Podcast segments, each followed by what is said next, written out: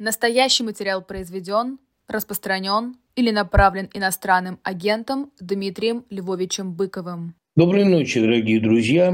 А, мы сегодня встречаемся по нашему лос-анджелесскому времени утром. Отсюда яркий свет в окне. Немножко я перекупался, поэтому на высоких нотах буду слегка сипеть. Но надеюсь, по крайней мере, что на низких голос узнаваем вполне. Вчера был день рождения Александра Житинского. Многие почему-то э, поздравили именно меня, и я, честно говоря, этому рад, потому что для меня имя Житинского абсолютно свято, и это мой такой не просто духовный отец, не просто любимый писатель, но до некоторой степени идеал человека. И поэтому поздравляю всю его семью, которая хранит память о нем, поддерживает его издательство, вообще несет знамя Житинских очень высоко. Ну и, конечно, на вопрос, что сейчас перечитывать, перечитывать «Потерянный дом». Особенно вот эту страшную фразу «чужак», сплошной чужак, то, что думает Демиле, когда он, лишенный дома, бродит по мгновенно почужевшему городу. Многие сейчас так бродят чужим городам, и э, среди сплошного чужака лихорадочно цепляются за воспоминания о своем, за мысли о своем. А мне кажется, что Житинский во многих мрачных местах э, духовного ландшафта успел побывать раньше нас и сумел сделать пребывание там э, как-то более комфортным. Как сказано у Кушнера, я побывал, я был, я плакал в коридоре. Ну, как бы здесь до тебя были. А христологический образ Навального становится пугающе очевиден на наших глазах. Он превращается в мученика. Не хочу в это верить, но мне кажется, его могут убить. Что вы думаете про христологический сюжет применим к Навальному? Вы знаете ли, здесь сложная история. С тех пор, как Мария Рознова в 2018 году сказала, аналогии закончились, я не перестаю думать над чем, а над тем, из каких образцов теперь надо исходить. Сюжет Навального не христологический. Навальный не только жертва и не только мученик. Навальный активный борец. И я думаю, что, ну и Христос, кстати говоря, тоже не только жертва, но дело в том, что методы борьбы Христа принципиально иные – Навальный – это герой, для которого надо искать прототипов в литературе XIX столетия, в литературе а, романтической, богоборческой. Я не думаю, что он герой такого Каина Манфредского, люциферианского плана. Это скорее герой плана Овода, может быть, в чем-то стендалевский персонаж. Но в любом случае это не христологический сюжет. Вот в случае Зеленского он гораздо более отчетлив. Там трикстерский план бытия, трикстерский план э, личности, э, такой да, шут, который не сводит, унижает, курощает зло, он абсолютно отчетлив. А вот как быть со случаем Навального – я не могу здесь прогнозировать, потому что я не вижу четкого аналога. У Навального, если и есть прототип, то среди борцов революционных или среди героев романтических, которые не приемлют существующего порядка, ведь романтический герой он не обязательно Люцифер. Это может быть такой персонаж Гофмана с ироническим сдвигом. Но тут надо думать. Вот сюжет Навального надо продумывать. Дело в том, что а на уровне подспудном у меня есть такое ощущение, я не знаю, как вот это проговаривать вслух, потому что тут же а в любую секунду можешь кого-то обидеть. А обижать мне бы не хотелось никого. Сейчас все находятся в положении довольно тяжелом. Но мне кажется, что Навальный попал не в свой сюжет. Вот э, пребывание в тюрьме для него абсолютно неорганично. Навальный по природе своей не жертва, не мученик, он активный действующий противник, он солдат, он, как он сам говорил, стенобитный таран. А тюрьма – это не тот сюжет, в котором он может проявляться.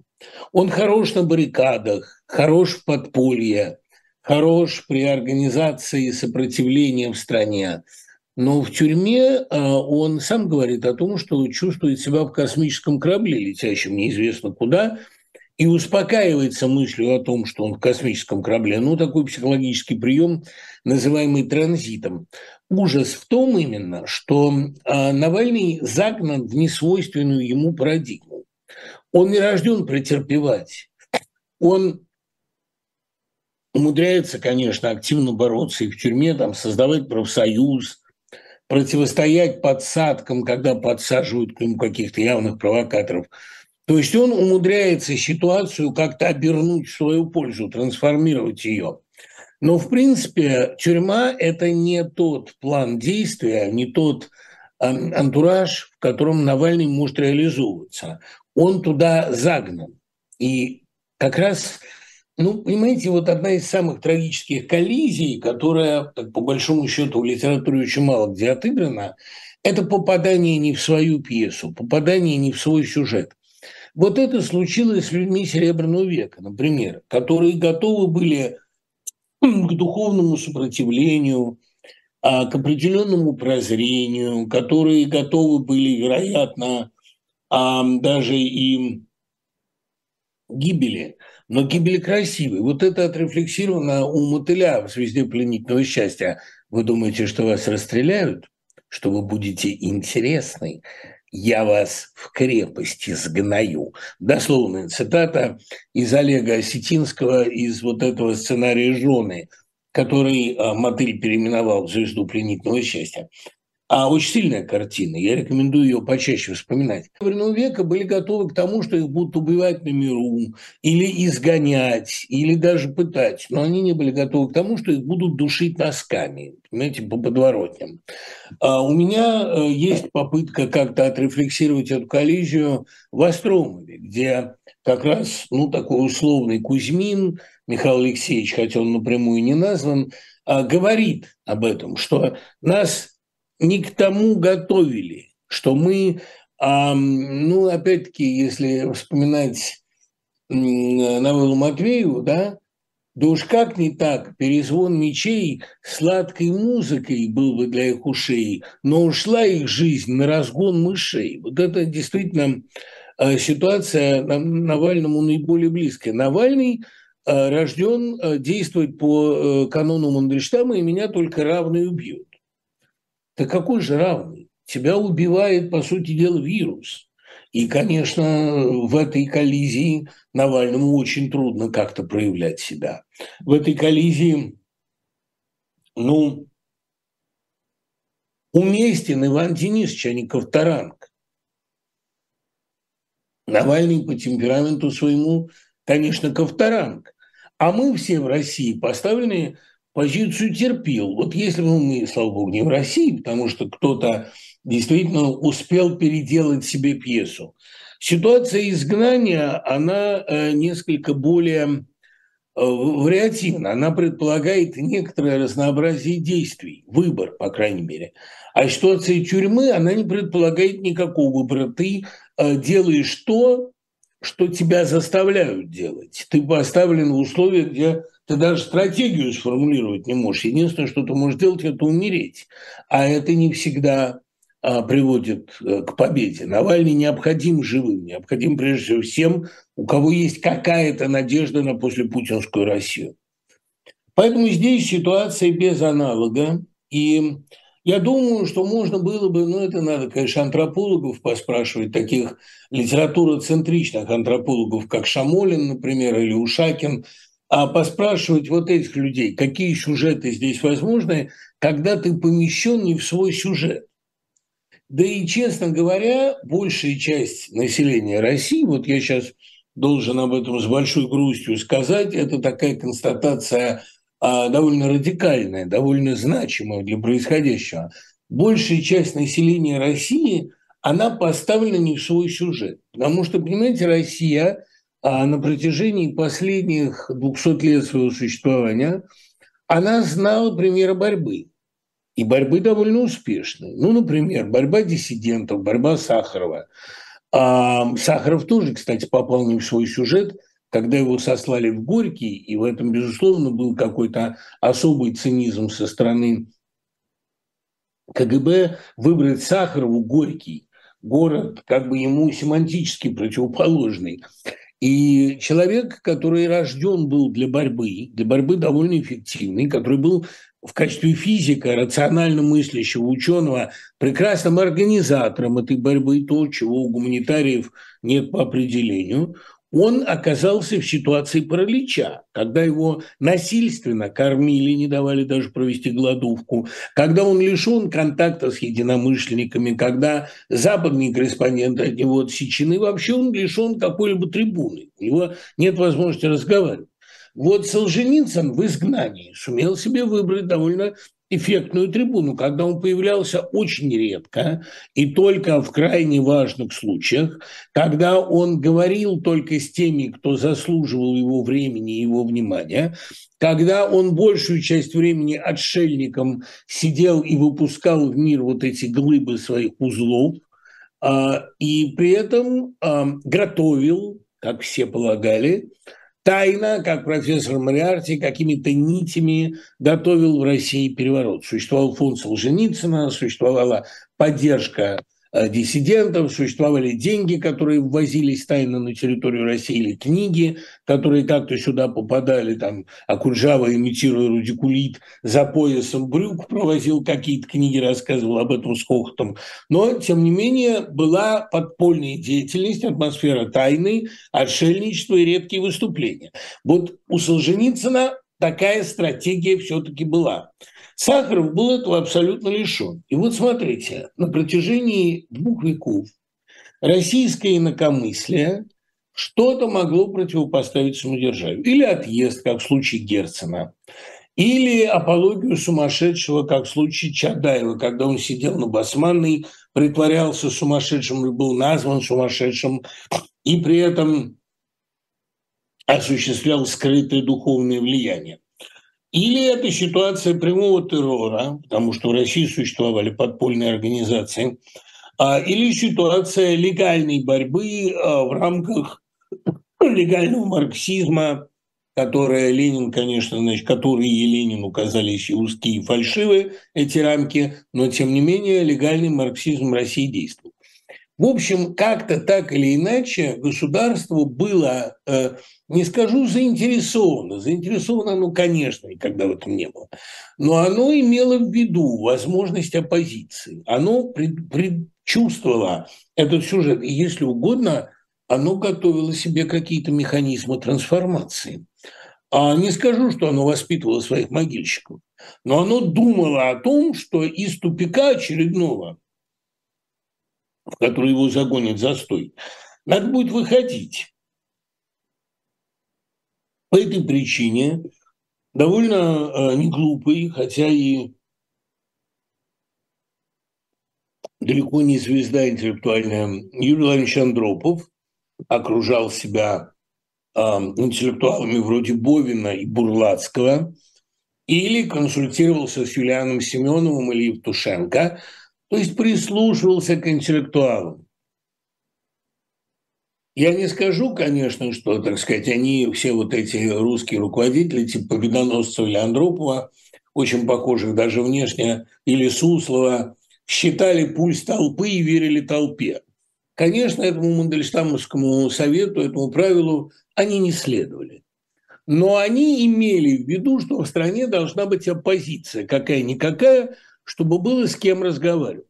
Вот нынешняя российская власть, она предполагает какой-то сценарий полного бетонирования, какого-то абсолютного зла. Она не хочет понравиться Западу, она не хочет быть белой и пушистой в глазах собственной оппозиции. Она, в общем, уничтожила интеллигенцию как класс, потому что интеллигенция, она существует там, где есть эм, возможности интеллектуальной деятельности. А в современной России интеллектуальная деятельность невозможна. А, ну, разумеется, она возможна в рамках той парадигмы, которую задает Царьград. Но Царьград уже сейчас ведет систематическую атаку на всех ученых, имеющих заграничные контакты. А это, как особенно контакты с Израилем, конечно, а это, разумеется, исключает в наше время какую-либо науку. Какая наука без международного обмена мнений? Следовательно, мы попадаем впервые в российской истории в ситуацию, когда интеллектуал не только не востребован, но фактически запрещен. Когда э, никаких условий для существования оппозиции эта власть не создает. Более того, она делает все, чтобы истребить последних. Вот я получаю сообщение о том, что а в ближайшее время новое обвинение будет предъявлено, скорее всего, Евгению Вадимовичу Ройзману, который до этого в Екатеринбурге и так изолирован. И так пребывает в изоляции. Эта ситуация для него, человек, для настоящего общественного деятеля, очень тяжела, искусственно. Но они действительно создают все условия, они, это российские современные власти, создают все условия, при которых как-либо функционировать не может ни интеллектуал, ни оппозиция, ни независимая литература, ни независимая мысль, ни кинематограф. Они решили забетонировать все пространство. Это, конечно, самоубийство, совершенно очевидно, потому что на забетонированной земле трава не растет и дерево не вырастет. Но эм, пока это самоубийство совершится, они успевают вытоптать все российское будущее. То есть не очень понятно, с чего Россия начинает. Начинает ли есть тех, кто сейчас а, пребывает в изгнании, но ведь, понимаете, нет никакой гарантии, что эти люди из изгнания захотят поехать обратно. Особенно если, как сейчас предполагается, а, они лишатся, и вероятнее всего они лишатся, с этим надо жить, лишатся недвижимости в Москве, лишатся квартир, которые кому-то они продали, кому-то сдавали, а где-то раздали детям. Вот все это будут отбирать. Хорошо еще, если детей не заставят отрекаться и каяться. А могут, на самом деле. Они уже, более того, ведут переговоры с Грузией и Казахстаном, об этом сообщают довольно широко, чтобы уехавших, по крайней мере, оттуда возвращать, достать из э, Западной Европы, Штатов или Латинской Америки, они пока никого не могут, вот про Африку еще надо подумать, как про вариант, а э, Грузия, Казахстан, Армения, скорее всего, начинают или выдавать, или под действием шантажа прогибаться – или не прогибаться, но на этом попадать а, в определенную зависимость. Полагаю, что в этих условиях вернуть в Россию интеллектуалов, которым станет некуда и не на что возвращаться, будет довольно затруднительно. Но я вот, положим, уверен, что я в любом случае вернусь, хотя я абсолютно готов к тому, что все наши счета будут арестованы, квартиры отняты, и хорошо, если родственники не посажены, ну, правда, мои родственники уехали. А некоторые умерли уже, да, и оттуда их точно не достанут. Может, могилы будут осквернять? Это хорошая идея, осквернять могилы уехавших, то есть могилы родственников уехавших. Это интересная идея, пусть власть ее рассмотрит – мне кажется, ей на ее дьявольском пути такое самое оно. Вот пойти осквернить могилу моей матери, например, да, и посмотреть, вернусь я после этого или нет. А, или там могилу моего деда ветерана, тоже интересный вариант. Как вы думаете? Ну, мы же уехали, мы же как бы им отдали землю. Они ее достаточно осквернили уже, но теперь, я думаю, им мало будет отнять у нас собственно. Тем более, что у меня никакой особой собственности там и нет. А вот могилы осквернить – это хорошая идея, это я им предлагаю. Я просто к тому это говорю, что в условиях, когда перекрыты все возможности развития, а сам феномен после путинской России под вопросом. Они действительно решили уничтожить Россию вместе с собой, забрать ее с собой. Потому что даже Советский Союз при всем маразме своих вождей – он все-таки думал об эволюции, которая будет. А э, нынешние э, российские идеологи, хозяева дискурса, они же не допускают даже мысли, что после них кто-то будет. Вот Александр Пелевин уже пишет, всяко может обернуться, зайка такой, да, он понимает, что может обернуться всяко, что, может быть, его и лишат роли начальника дискурса, прогонят из власти, духовный, как ему кажется. Но вы, обращается он к уехавшим, никогда не вернетесь, народ вас не примет. Ну, во-первых, Александр, что это вы за народ-то так расписывались? После вас народ не просто примет, а на руках внесет. А после вас служение будет скомпрометировано сильно. Другая проблема – кто захочет возвращаться после того, что вы там натворили? Вы, а, как сказано было у Ключевского, сходили на погорелое место на это схоженное вами, загаженное вами место, многие, по-вашему, захотят возвращаться или нет? Поэтому, вот видите, у меня получился такой масштабный а, ответ на вопрос о Навальном, но это не только о Навальном. А в современной России нет декораций для того, чтобы в ней играть пьесу. В современной России нет сцены, чтобы играть пьесу. В современной России есть дикое железобетонное, залитое бетоном поле, на котором нет никакой жизни, никакого действия. На этом, конечно, фоне потрясающим подвигом выглядит а, поступок журнала «Волга», который напечатал стихи Луковникова. Это просто ну, ну, чудо, это какая-то невероятная храбрость. Я вот э, в одном из журналов, где я регулярно печатался, я робко спросил, могу ли я прислать им какие-то стихи, а, даже совершенно не политической направленности, мое имя вообще допустимо или нет? Мне ответили, нет, категорически нет. Это спасибо этим толстым журналам. Они показали, до чего дошла в России а, журналистика и литература. Я прекрасно понимаю, какого труда сейчас стоит продавцам продавать наши книги, издателям переиздавать наши книги. Они в непростых условиях. Но вот вопрос, а в самом деле, если все запретить, ведь все запретить можно – если подвигом будет выглядеть принести цветы к памятнику Лещи Украинки, я продолжаю думать, что это неэффективный протест, но я продолжаю восхищаться теми, кто все-таки приносит. А если уж дошло до такого абсурда, вы на что вообще рассчитываете? Вы действительно думаете, что после вас никакой России не будет? Видимо, им кажется так.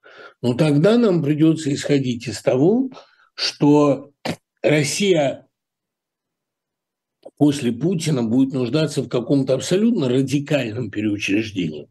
Особенно если учесть, что, по словам Дмитрия Медведева, ядерная держава проиграть не может. Ну, Вьетнам он, видимо, вообще не берет в расчет. А, значит, если ядерная держава почувствует, что она проигрывает, она уничтожит мир. Вероятно, это та перспектива, которую они рисуют всему просвещенному человечеству. Откровенно говоря, при такой перспективе, если мир ее осознает, я думаю, что будущее России очень безрадостно. Насчет будущего мира не уверен, а будущее России, я думаю, это как бы ну, полное вычеркивание из истории, как это не печально. А продолжаю отвечать. Тут уже в процессе этого ответа пришло множество тщательных писем, вот похоже, что корни идеи противостоят Западу, выросли на геополитических вопросах, создаваемых нашей пропагандой. Невольно это напоминает о земле Санникова и о роли, которую играл шаман, который танцами и интригами отвлекал соотечественников от влияния иноземцев. В связи с этим вопрос, можно ли сказать, что шаманизм и чекизм одного поля ягоды? Есть ли литература, где говорится, что чекистов безумно интересует шаманизм и эзотерик. Да, такая литература есть, и, кстати говоря, не случайно шаманизм в районах Крайнего Севера так интересовал Глеба Капустина в рассказе Шукшина. И, кстати говоря, на месте этого приехавшего в деревню доктора наук, или там кандидата, я бы сумел Глебу Капустину ответить. Я бы наплюл ему про то, что да, вот вы правильно спросили, но нам эту тему закрыли, нам об этом говорить нельзя. И перевел бы разговор в такую конспирологию, которая мужиков, особенно в подпитии, всегда особенно интересует. Я бы сказал, я пробовал уже, Глеб, Глебка, сказал бы, Глебка. Пробовал я уже, братка, про шаманизм-то делать. Закрыли мне эту тему. Первый отдел закрыл. Нельзя они Брежнева лечат. Ну, как было про Джуну, помните? И тут же разговор бы увял. И я срезал бы Капустина, а не он меня. То, что они очень интересуются, э, я имею в виду чекисты, то, что они интересуются эзотерикой, Ну, был же вот этот вот генерал Рогозин, который вычислял оптимальные для переговоров там фазы Луны. Да, ты интересовался нумерологией. А дело в том, что э, вот здесь как раз Виктор Пелевин, не Александр, нет, паразитирующий на известном имени, а Виктор Пелевин написал довольно точно, что эзотерика – это следующая ступень деградации, следующая глубина, следующий этаж провала в прошлое а после упразднения христианства или запрета христианства. Это как бульдозер, который вырывает под собой все новые слои почвы и проваливается все глубже. Да, у нас сегодня вот такой эзотерический мир, в котором христианство не проповедано и христианские добродетели невозможно. Ну, кстати, хороший вариант ответа, что э, сюжет э, Навального перешел из области, так сказать, христологического, если угодно, в сюжет оккультный. Да? А действительно, сегодня шаманы – главные консультанты власти, а, а отнюдь не старцы. Сейчас, говорят, уже и шаманы себя скомпрометировали. Я не знаю, что будет дальше. Какие-то, наверное, совсем катонические верования.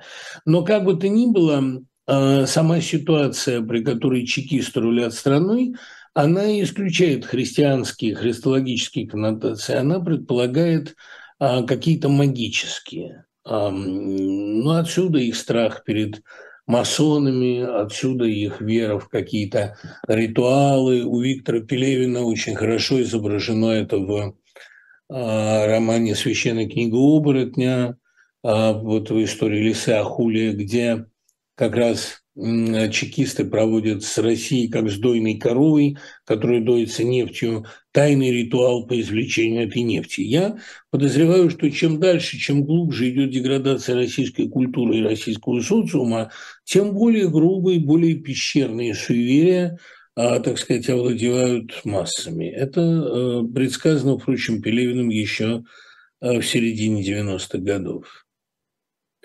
Не кажется ли вам, что много появилось людей, которые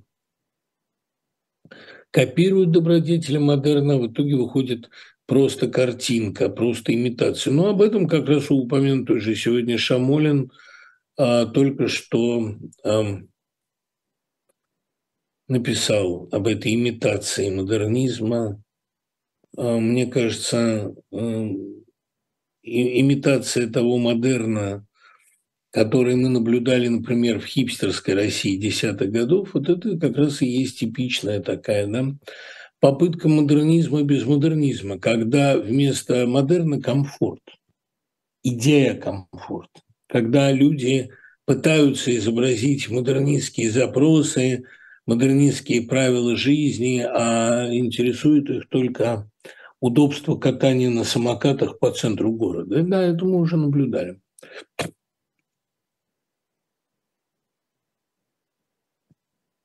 Целая атака ботов в Телеграме, которые, значит, пишут, что Путин уничтожает в Украине нацизм. Ребят, вы на меня никакого впечатления не произведете. Я вас уничтожаю одним нажатием пальца и блокирую навеки. А вам не заплатят за это. А вы про нацизм в Украине кому-нибудь другому расскажите. Тому, кто там не был, или тому, кто не видит совершенно очевидных аналогий между нацизмом и нынешним российским режимом. А со мной этот номер не про ханже, и меня ваше количество не впечатляет. Еще раз говорю, нажатие пальца, у меня от этого руки не устают. Э, говорят, давить кровососущих насекомых, я не имел такого опыта, но говорят. Говорят, давить кровососущих насекомых – большое удовольствие. А... Я заметил, что фильм «Слово» и рассказ у Коннора «Перемещенное лицо» сделаны на один сюжет «Христос в современном мире», но разница в том, что в фильме «После воскресения девушки Христа признали», а у Фланнери О'Коннор, где перемещенное лицо не совершает чудес, его снова убивают. Чудо – это обязательно условие веры? Нет, конечно нет. Просто как раз Христос хотел, чтобы верили без чуда. Просто здесь, э, понимаете, люди не осознают очень часто, что христианская история продолжается на их глазах. Герои рассказа «Перемещенное лицо» не понимают, что Христа продолжают распинать ежедневно. До них эта мысль просто не доходит. И вообще я думаю, что это немножко, немножко про разное. Все-таки слово немножко про другое. Но это отдельная особая тема. События последних недель вгоняют в уныние. Кажется, что все бессмысленно, потому что любое доброе дело меркнет на фоне происходящего абсолютного зла – которому ты ничем не можешь помешать. Впервые за несколько недель я сделал усилие и написал вопрос, потому что и он тоже кажется бессмысленным. Как же россиянам дальше жить после Днепра? Знаете, вот если искать какие-то аналогии, то я боюсь, что здесь, видимо, как-то нас может выручить, хотя выручить это довольно парадоксальное здесь слово – нас может выручить аналогия со смертельной болезнью. Понимаете, вот а, Кох, а, Альфред, он, конечно, прав. А Россия пребывает в состоянии терминальном. Она приговорила себя, у нее смертельная болезнь, она как бы без будущего.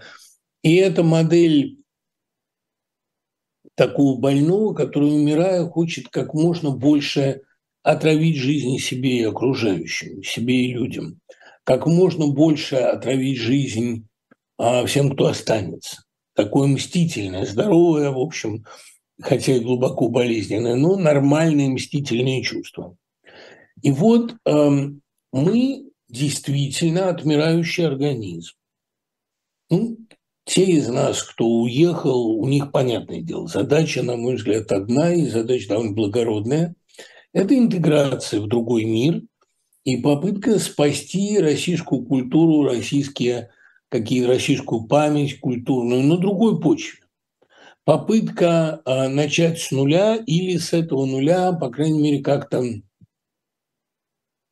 о себе заявить. Задача уехавших интегрироваться, а, вписаться в новый для них мир и продолжать здесь делать то, что делали они, но в переводе на другой язык. Это нормально. А вот что делать тем, кто остается в России или в поле влияния России? Ну, надо признать, что да, это просто, ну, во-первых, начать с того, что вслух признать, эта власть решила или уничтожить мир, или уничтожить Россию. Никакого третьего здесь не дано. А, и это весь выбор тех, кто остается на ее стороне. Понятное дело, что уничтожать мир – дело не веселое и не благородное. Понятное дело, что уничтожать Россию – дело тоже не особенно радостное и не особенно приятное. Но в любом случае, а, как бы хорошего варианта здесь нет. Как нет хорошего варианта для Путина, так нет хорошего варианта и для всех заложников Путина, для всех, кто оказался у него в руках.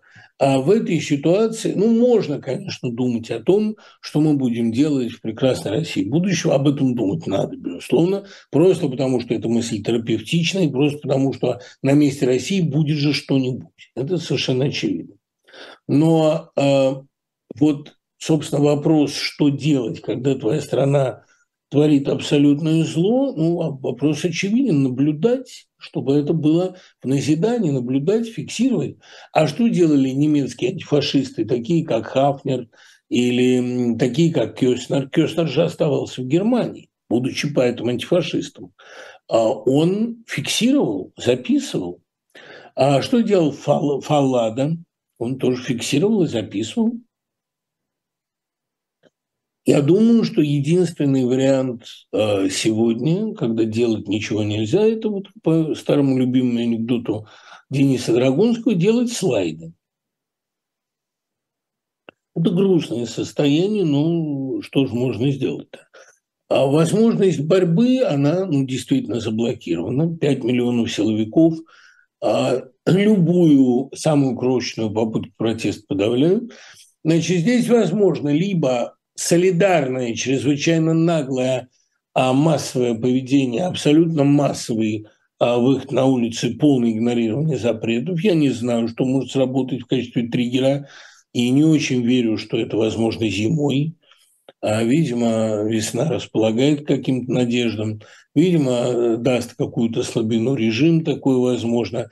Но если ничего этого не произойдет, то только наблюдение. Никаких вариантов, кроме этого, нам, так сказать, не предлагают. Ведь, понимаете, опять-таки, мы всегда полагали, что для человека норма – это сопротивляться режиму, сопротивляться среде, вообще бороться с превосходящей силой, как-то заявлять о себе. Ну, задача художника – бороться со временем, со смертью, задача писателя – бороться с немотой, с молчанием, с цензурой – Сегодня у нас принципиально иная ситуация. В России любая борьба рассматривается как предательство, любая жажда изменений как предательство.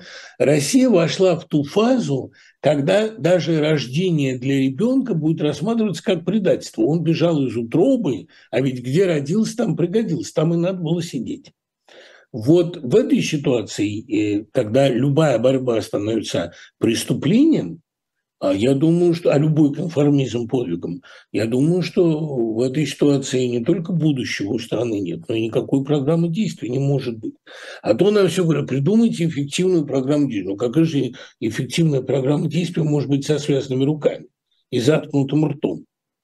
Если можете избегать, бегите, но если не можете, то, по крайней мере, не оправдывайте такую позицию, не оправдывайте такое состояние. Неужели кому-то кажется более гуманным, патриотичным, героичным, оставаться в этом положении с кляпом во рту и связанными руками. Еще раз говорю, конечно, вот прекрасное действие журнала «Волга», но это хорошо тому, кто является, э, так сказать, журналом, э, кто является руководителем журнала «Волга», а кто не является руководителем журнала, кто не может совершить такой самоубийственный акт. Это не очень понятно. Вот э, Зеленский усомнился в существовании Путина. Вот меня, вы знаете, я здесь, а Путина, где он, похоже, это просто хромакей. Зеленский отказывается от переговоров с Путиным, потому что не уверен в его существовании. Почему Зеленский усомнился в существовании Путина? Это, вот я для книги это, конечно, приберегу, потому что у меня же проблема, понимаете, одна, э, чем эффект на книгу завершить. А я не хочу ее заканчивать на оптимистической ноте, скорее на ноте тревожной. Но для меня, безусловно, то, что Зеленский еще главного слова не сказал главного шага не сделал. 23-й а год для Зеленского переломный, главный. И мне кажется, что, хотя, может быть, и 24-й, не знаю пока, но думаю, что 23-й. У меня есть ощущение, что это одна из самых удачных шуток Зеленского. Ведь а, Понимаете, в каждой шутке должна быть доля мировоззренческого переворота, мировоззренческой истины, да, ну, такого более высокого абсурда, скажем так. Ведь действительно непонятно, есть ли Путин.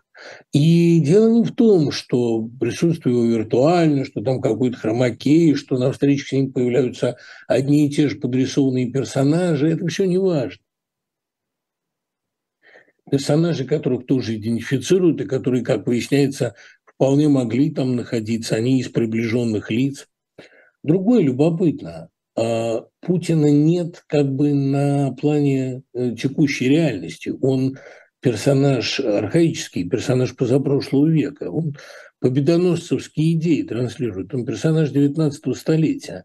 А, а может быть, персонаж до Петровской Руси, по справедливой догадке Глеба Павловского – он как-то не очень понятно, что Путин здесь делает. И он явно никакой, э, так сказать, повестки настоящего и будущего не формулирует. Он живет в прошлом, а в настоящем его действительно нет. Здесь Зеленский совершенно прав.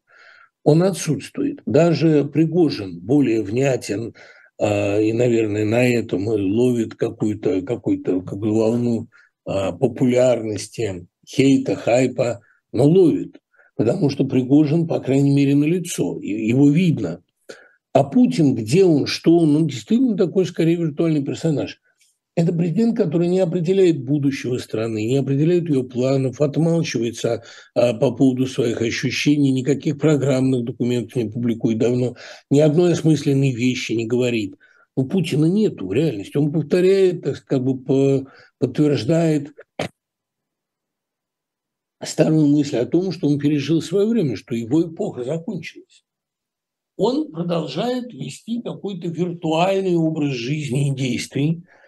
Он где-то что-то говорит, не имеющее отношения к реальности, то он предлагает повысить зарплаты в некоторых сферах совершенно маргинальных, то он а, предлагает ускорить импортозамещение, хотя уже очевидно, что импортозамещение – это провальная идея. Ну, он эм, высказывает какие-то абсолютно много раз компрометированные, доказавшие свою лживость суждения, типа того, что мы пытались решить проблему миром, повторяя какие-то гитлеровские заявления, о чем тоже уже только ленивый не отписался. Но в реальности я его не вижу, он не существует. Он появился вот в Лужниках, какой-то там на, на под каким стеклянным куполом. Но с тех пор он ничего осмысленного, да он и там ничего осмысленного не сказал. А Охлобыстин со своей Гойдой более откровенен и осмыслен, чем а, Путин. Он, казалось бы, делает все возможное для того, чтобы скомпрометировать идею, но чтобы скомпрометировать идею, надо как минимум высказывать. А он и не высказывает уже ничего. Это какое-то фантомное существование. Поэтому я шутку Зеленского считаю удачной, талантливой. Я не очень понимаю, как можно с Путиным вести переговоры, когда он предлагает вести переговоры на таких условиях. Значит, э, территории, отнятые нами, наши, но они, кстати, не окончательно отняты, о них идут бои. Нет, все, что мы провозгласили нашей территории, то наше. Мы у вас убили, по одним сведениям, там полмиллиона человек, по другим больше. Мирное население ваше поуродовали, поубивали, дома разрушили. А теперь мы будем диктовать условия и оставлять вам то, что мы считаем нужным вам оставить. Ну, он действительно, что ли, думает, что с ним на таких условиях кто-то переговоры будет вести? Да нет, конечно. И более того, весь мир активнейшим образом а, готов включиться в эту борьбу, потому что мир-то прекрасно понимает, в отличие от некоторых а консерваторов, российских и нероссийских, мир в большинстве своем прекрасно понимает, что если сейчас не помочь Украине, завтра придется этой силе противостоять самостоятельно. И противостоять а, довольно бескомпромиссно. Тут вариантов-то нет. Если Россия не будет остановлена сейчас, она не будет остановлена никогда. И я не думаю, что в таких условиях кто-то пошел бы на какие-то переговоры. Я думаю, до Запада начинает постепенно доходить, в каком положении Запад оказался после многих лет э, терпения, перемещения и прочего.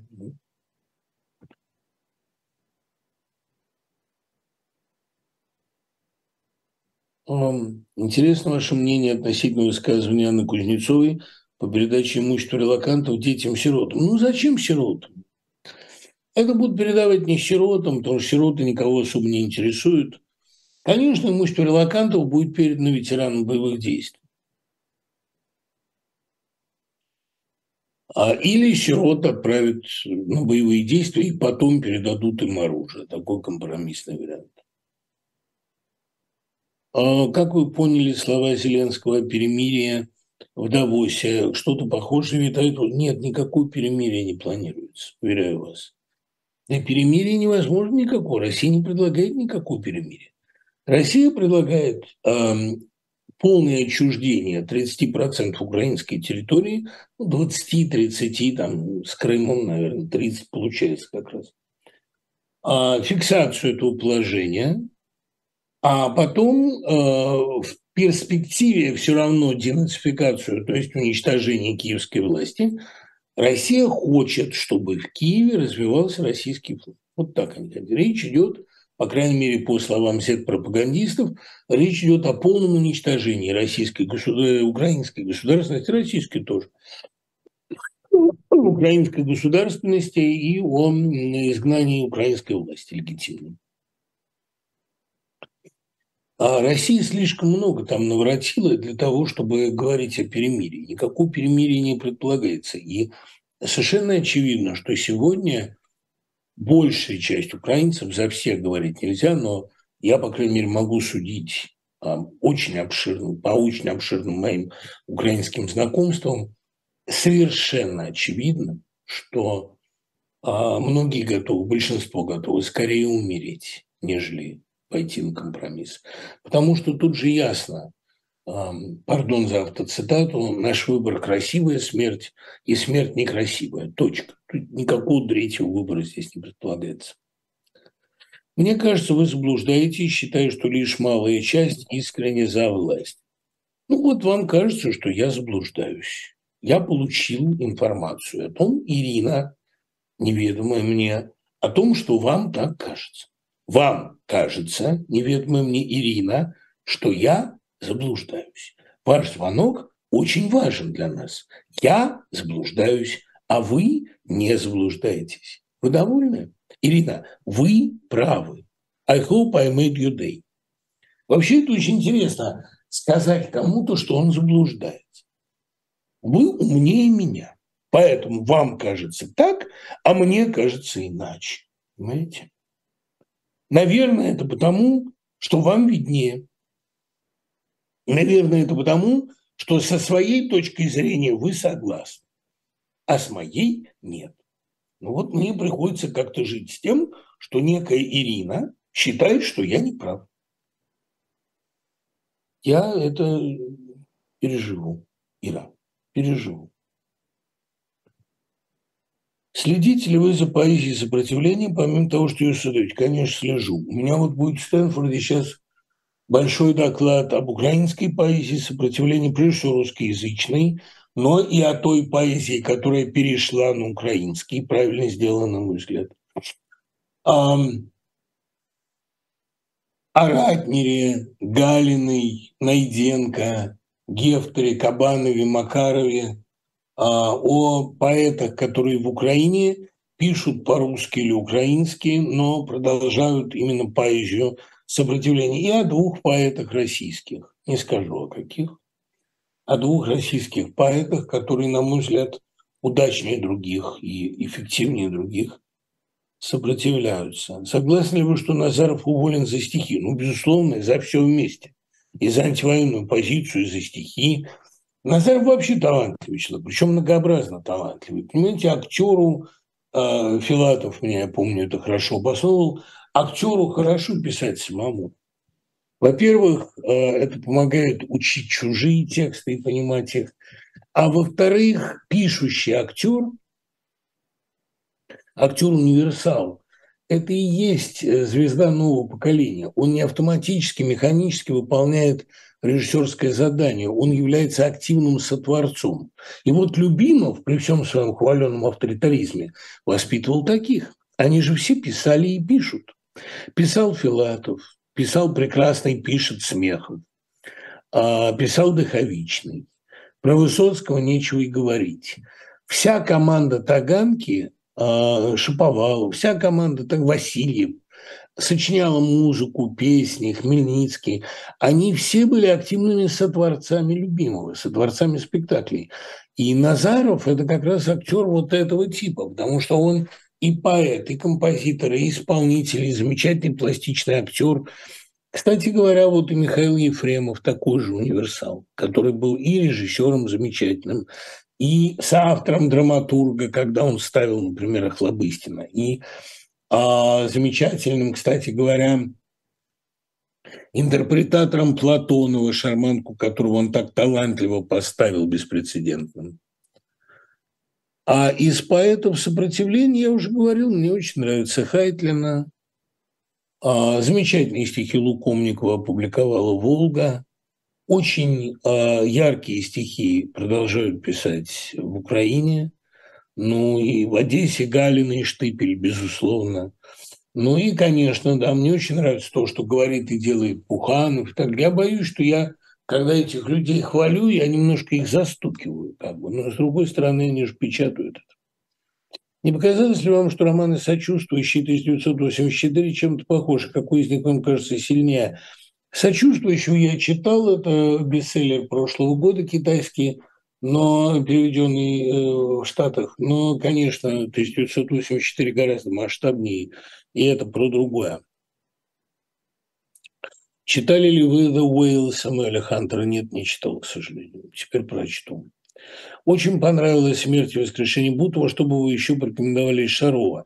Это очень приятный для меня вопрос, потому что Шаров – это действительно один из ведущих писателей 70-х годов. Ну, из наиболее актуальных его вещей я бы, конечно, порекомендовал «Остров Перроу», который э, Стругацкие называли антифашистским памфлетом. На самом деле памфлет, конечно, антисоветский, но очень точный. А мне кажется, что «Остров Перроу» а, одна из лучших его сказочных повестей. Ну и старые рукописи, конечно. А из других, э, ну, конечно, повесть Хмелев и Лида, если найдете. Я много о ней говорил, пересказывать лишний раз не буду. Посмотрели ли вы Крымова у Гордеевой? Мне стало любопытно, оказывается, все русские сказки заканчивались гораздо хуже. Например, про курочку рябу, а, там описан прямо конец света. Я не знаю, какую из версий курочки рябы он имеет в виду, По-моему, курочка ряба про другое. Понимаете, ну я об этом попытался написать свои, так сказать, стихи о старике и старухе.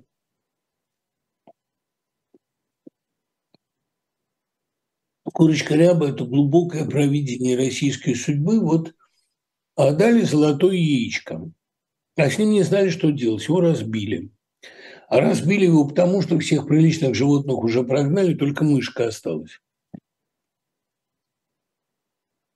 Мы ее позвали на репку. Господи, что за невезение. То у нас яичко не бьется, то у нас репка не вылазит. Ну вот э, история про то, как дали золотое яичко, и с ним не знали, как себя вести. А теперь дадут не золотое, а простое. Следующая русская судьба, поскольку с золотым вот так вот печально получилось, следующая русская судьба будет уже не золотая, а простая, более примитивная. Да? Крикнешь, да пошло бы все прахом, а судьба ставит запятые. Незачем рыбакам и пряхам получать вещи золотые. Ну, горько, конечно, это звучит. Ну, что ж делать? Ну, незачем рыбакам и пряхам получать вещи золотые. Следующее яичко будет не золотое, а простое. Обычная судьба, обычная страна.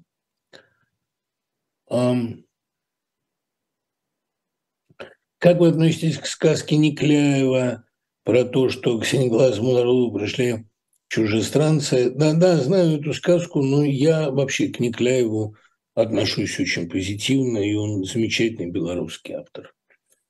Как вам писатель Дмитрий Липскеров? Абсолютно никак. Для меня этот писатель не существует. Смотрели ли вы «Быстрее пули»? Нет, к сожалению, пока нет. Всяческих удач и вам всяческих удач. Не ругайтесь с идиотом. Я не ругаюсь. Это не ругаю. Понимаете, просто иногда мне вот э, кажется очень странным, что какие-то люди мне пишут, вот вы не правы. Ну хорошо, я не прав, а вы правы. Ну успокойтесь. Вы умнее меня. Именно поэтому вы сейчас слушаете меня, а не я вас. Надо вот человеку любой ценой почему-то сказать, вы не прав, ну хорошо. Для меня это не катастрофа. Я-то знаю, что я прав все равно. Вот хороший вопрос от Олега. Велика ли вероятность, что Украина заразится и станет Россией? Велика. Она не станет Россией, потому что в России главный фактор – территория, вертикальное управление, вся таблица Менделеева в почве – но э, нетерпимость, неблагодарность к кризисным лидерам, э, определенная авторитарность мышления, на войне этим нельзя не заразиться. При близком контакте, наверное, это неизбежно. Я полагаю, что в каких-то вещах, например, в поиске виновных, например, в составлении списка врагов,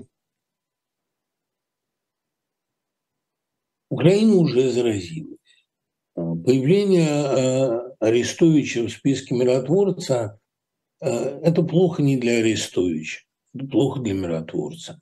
Это предсказанная мной и им ситуация. То, что Арестович рано или поздно, как всякий модернист, будет провозглашен предателем, ну, по-моему, тут говорить нечем.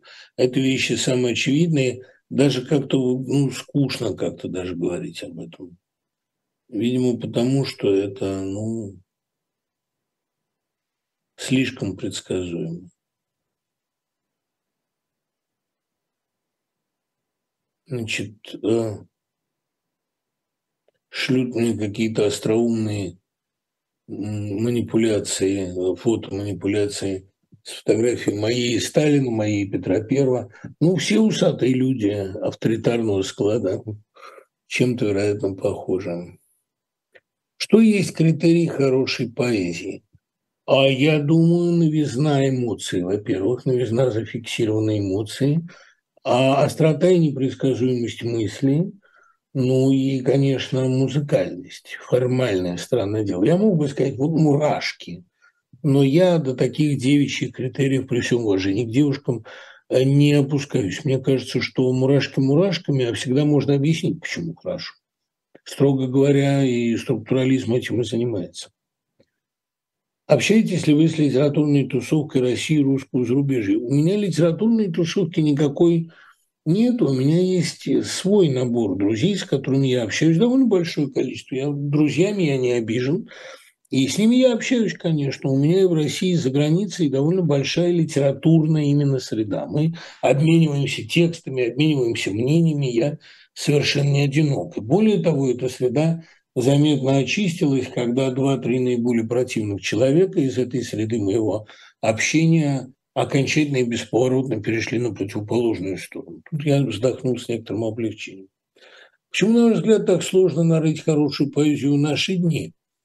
А, ну, это-то как раз очень легко. Дело в том, что чем больше публикуется стихов, это, помните, у Голдинга в «Чрезвычайном после», так, пять тысяч экземпляров стихов Мамилия.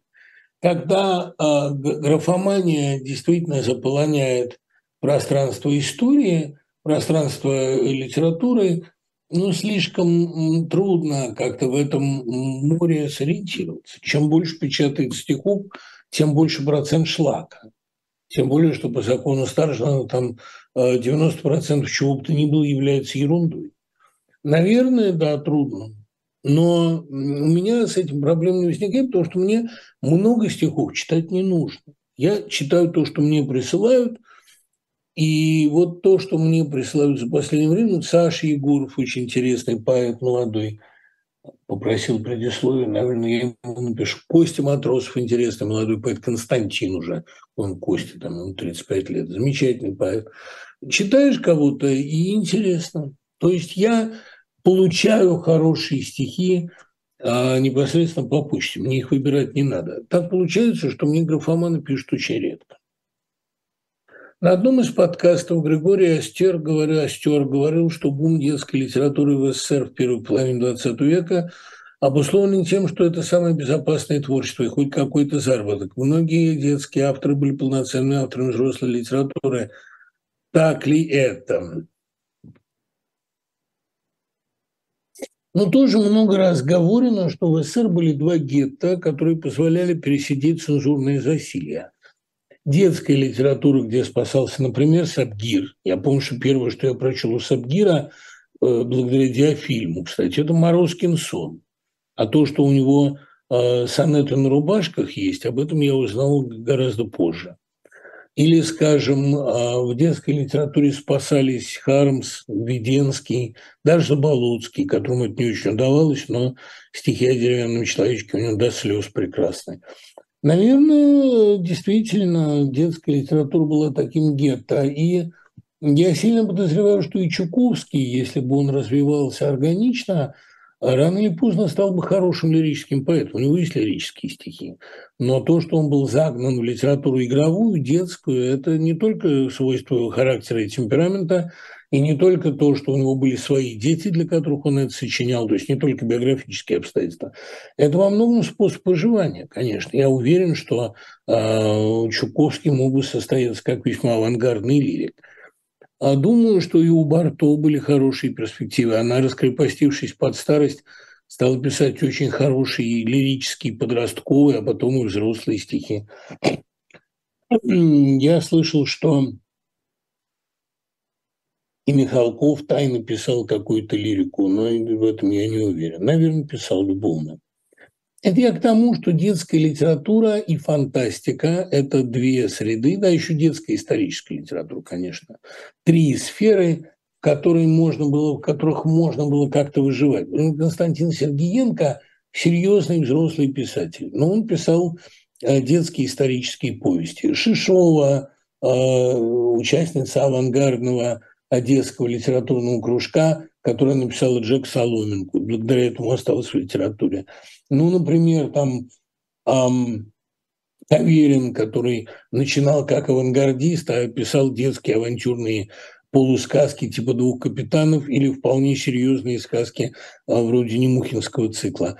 То есть детская литература а, и фантастика, она не давали как-то протолкнуть, проговорить то, что канон соцреализма отвергал, давали возможность каким-то образом реализоваться а вне канона. Да, наверное. Ну, э, и кроме того, еще один литературный заработок, который вы мне легко подскажете. И сами речь идет, конечно, о переводах. То, о чем Пастернак говорил в письме Мандельштаму, вот заработок чистый и верный. Чистый, потому что не предполагающий торговлю убеждениями, а верный, потому что советская литература, она же заботилась, советская власть заботилась о просвещении. Одним из первых проектов советской власти – был проект «Академия», проект всемирной литературы, выдуманный Горьким, и под это дело очень многим давший выжить. Как вы думаете, кто-то из близкого окружения Путина думает над проблемой вернувшихся с войны мужчин? А пусть они даже прорабатывают позитивные для РФ сценарии, ну, видимо, победу вы имеете в виду, Думают ли они над социальной и бытовой реабилитацией? Ведь когда возвращались афганцы, общество было не до них, и многие из них оказались жертвами посттравматического синдрома. Значит, эм, я не думаю, что кто-то, вот это, кстати, важный вопрос, и коррелирующий с первой половиной нашей программы. Я не думаю, что кто-то э, в российской власти сегодня думает над проблемой постпутинского будущего. Думаю, находясь близко к Путину, они уже уяснили для себя, что без Путина будущего нет. По крайней мере, на взгляд Путина. Значит, думать о том, что будет после Путина, совершенно бессмысленно. Потому что будущее всегда логично, по мнению Насима Талеба, задним числом и непредсказуемо передним мы не можем ничего предугадать при такой радикальной смене парадигмы. Здесь могут быть разные варианты а, транзита, хотя никакого транзита, конечно, не будет, и я не понимаю, зачем это слово. А здесь могут быть разные планируемые или непланируемые варианты смены власти, но совершенно очевидно, что страна под названием Россия с таким территориальным устройством и а, с таким стилем управления а после Путина перестанет существовать. Это будет другая страна. Поэтому не готовиться к возвращению мужчин, не думать о возвращении образования, в реконструкции сейчас совершенно бессмысленно. Это будет другое дело. Точно так же я думаю, что и вот тут вопрос, а надо ли возвращать в программу Бондарева, там, а, Фадеева, а, ну, я не знаю, кого там еще, Федина, наверное, будут. А это не важно совершенно. Это все эти телодвижения, понимаете, это из разговоров, а, которые ведет паралитик о том, как он побежит. Да, вот, э, помните, у Бабеля в «Поцелуе» там они э, около старика этого полутрупа, они обсуждают, как они его вылечат в Петрограде. Нет, это никого не вылечит. Это все уже бесконечно. А не кажется ли вам, что Арестовичу свойственны ошибки Лучникова из острова Крым? Ну, Сирил, э, я думаю, что... Или Кирилл, тут уж не поймешь. Я думаю, что определенный лучниковский утопизм а, такой ну, просвещенческий, советский, наверное, свойственен, потому что Лучников же тоже верил в возможность конвергенции. А, наверное, ну, я не говорю о конвергенции России и Украины, но о том, что непримиримость не нужна, лучниковская идея, да? о том, что надо искать точки совпадения, точки будущего какие-то, да, ну, наверное, свойственно. Ну, тем более Лучников, он же сильный человек, атлет, богатый, состоявшийся журналист, вообще такой супермен. Ему, как всякому супермену, свойственны э, несколько завышенные представления о человеческой природе. Это же недолюди, недоделки всех ненавидят, а люди состоявшиеся, они обычно доброжелательны. Но э, дело в том, что Лучников действительно питал определенные иллюзии насчет блока народа и интеллигенции. Я думаю, что такого рода иллюзий, ну, понятно же, что Крым – это интеллигенция. Думаю, что таких иллюзий у Арестовича нет. Я думаю, что он как раз мечтает о приведении народа к некому новому состоянию. Но остров Крымские иллюзии насчет того, что народ и интеллигенция едины, я думаю, они его не посещают. А что это за смешное стихотворение Тарковского про шерстоволосого сатира и нимф? Не помню совершенно.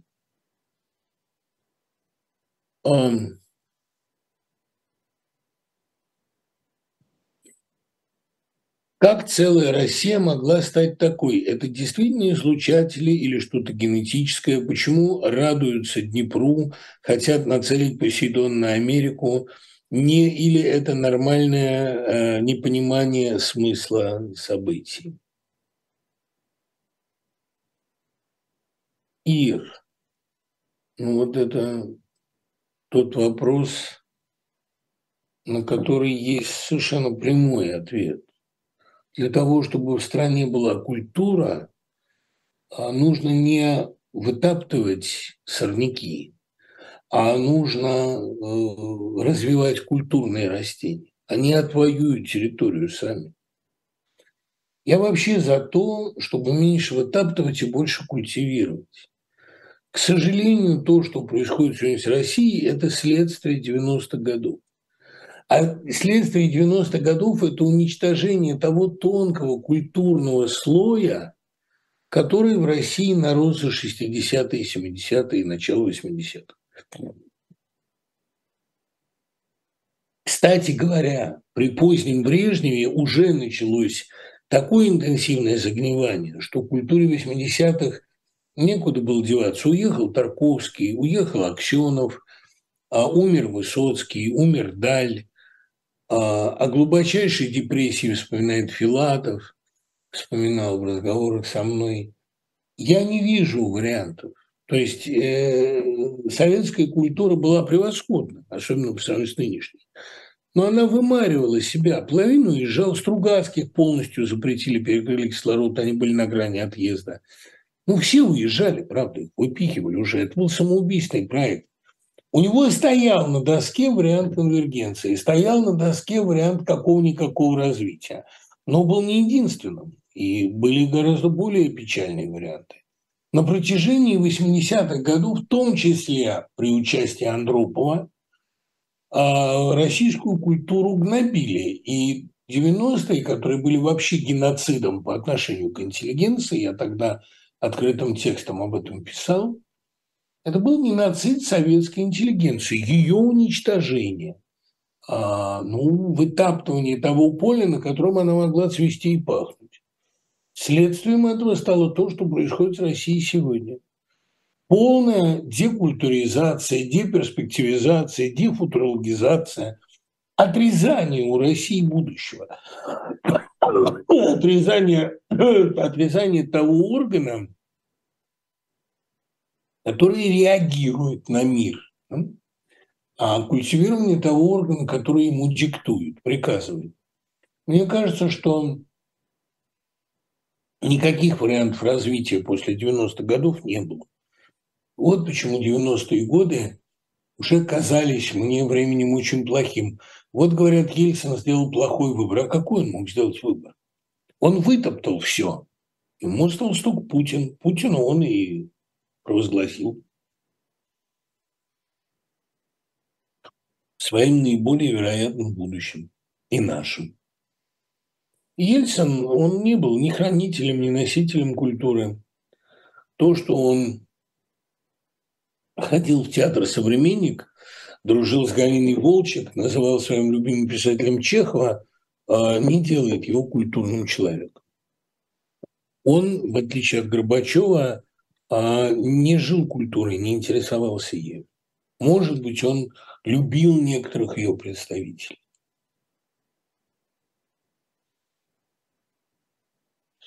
Который уже раз меня спрашивают о одном явно графоманском романе. И тем самым делают ему а, поблизости. Я этот роман видел. Его рассылали по многим московским редакциям. Это совершенно бездарный роман. Не думайте, пожалуйста, что лишний раз его упоминая, я придам ему факт, ну, как бы ореол легитимности. Вы говорили, что не понимаете Pulp Fiction. А есть ли хотя один фильм Тарантино, который для вас значит? Да, конечно. А, и «Бесславные ублюдки», и «Джанго освобожденный», и даже «Омерзительная семерка» мне очень интересно. У Тарантино, они, кстати, образуют трилогию такую своеобразную. Мне очень нравится у Тарантино его, так сказать, развенчание зла, изображение зла все более чмошным. Я просто не вижу, что находит в его диалогах и чем восхищаются в структуре Pulp Fiction, но талант Тарантино и актерский, и режиссерский – и сценарный для меня совершенно бесспорен. Мне немножко скучно показалось однажды в Голливуде, но не исключаю, что это особенности моего восприятия. А Тарантино, я не могу сказать, что он блестящий интеллектуал. Он остроумный компилятор. Но при этом Джанго освобожденный – это важное, содержательное, внятное высказывание. Замечательная картина. Нельзя ли рассказать о литобезении смог и о Леониде Губанове? Ну, знаете, я не очень люблю Леонида Губанова, и у меня нет это как бы восторженного отношения эм, к смогу, но, наверное, надо об этом поговорить, потому что многие любят. И Губанов, ну, это как бы это серьезная, по крайней мере, серьезная трагическая фигура. Смогистой из всего, что было в 60-е годы, ну, так и не признанного, так и подпольным остававшегося. Я думаю, три такие направления. Меня интересует очень Руальд Мандельштам в Ленинграде, меня очень интересуют некоторые из магистов, а, ну, Басилова в частности, хотя и сам по себе, конечно, Леня Губанов очень интересный человек – и меня э, чрезвычайно интересуют леонузовцы. Не все, но большая их часть. В остальном, по-моему, там э, в подпольной культуре того времени особенно взгляду отдохнуть не на чем. Ну, были талантливые одиночки, которые печатались в синтаксисе. Как вы относитесь к литературному творчеству Ингмара Бергмана? Ну, оно уже от кино неотделимо, это, по сути дела, сценарий.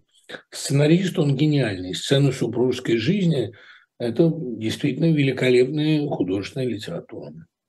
Как по-вашему, Путина пустят переночевать? Это, исходя, понятное дело, из моего э, холодного блюза. Приятный вопрос, спасибо. Ну, как вам сказать? Эм, наверное, пустят.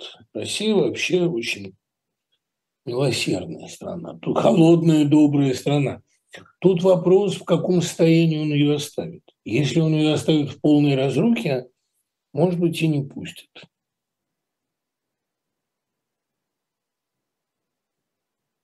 А,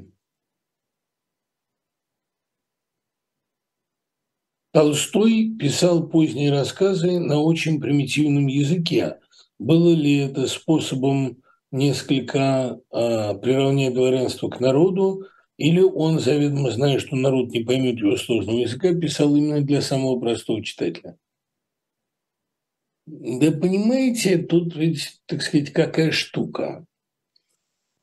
Толстой эмоционально и философски шел за эволюцией своего стиля. И вся его философия, все его мировоззрение – это, так сказать, идеологическое обеспечение его стилистической эволюции. Такое упрощение, оно очень понятно. Потому что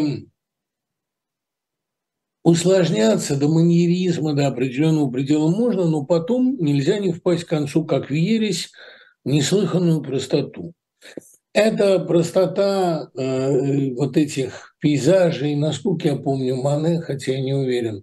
Ну, кто вот это писал Руанский собор, все более схематично?